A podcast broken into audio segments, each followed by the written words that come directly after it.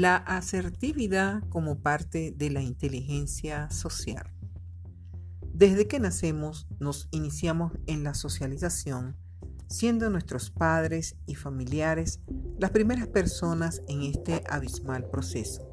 y que a lo largo de la vida habrán nuevos interventores con propósitos distintos con los cuales tendremos venturas y desventuras como lo dice el colega Antonio Marina, haciéndose indispensable crear conciencia de que la calidad de nuestra vida va a depender del sistema de relaciones que consigamos establecer y llevarlo adelante en forma positiva aún en medio de las dificultades propias a las que estaremos expuestos.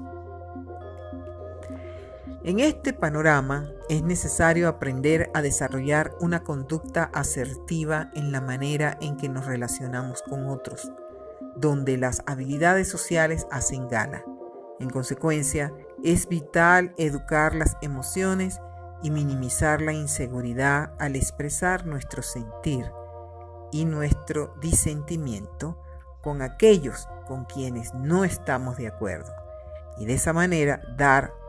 y recibir un trato digno y de respeto. Esta conducta asertiva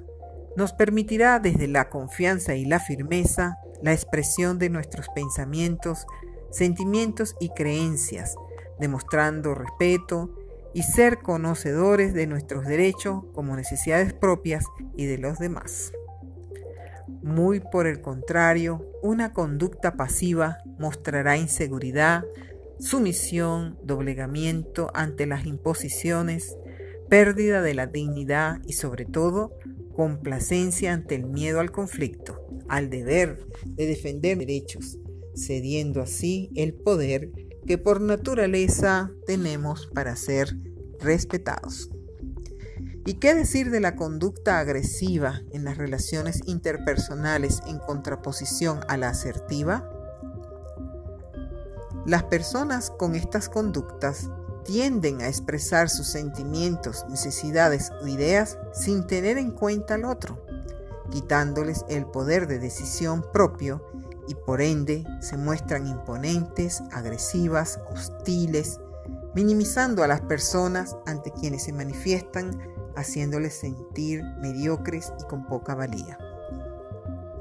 Muy por el contrario, ser asertivo es una conducta inteligente socialmente, la cual se puede aprender y de esa forma nos relacionaremos positivamente con los demás,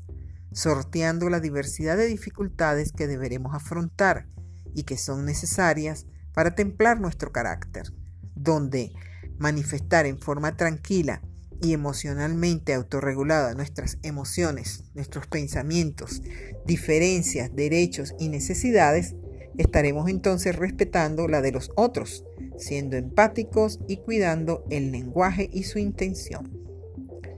Ser conscientes de cómo decimos las cosas y el efecto que causa en quienes se relacionan con nosotros es muy importante para mantener esa inteligencia social cuidando nuestra asertividad.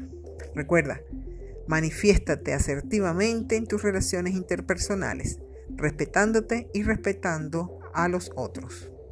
Sinceramente, Adriana Salazar.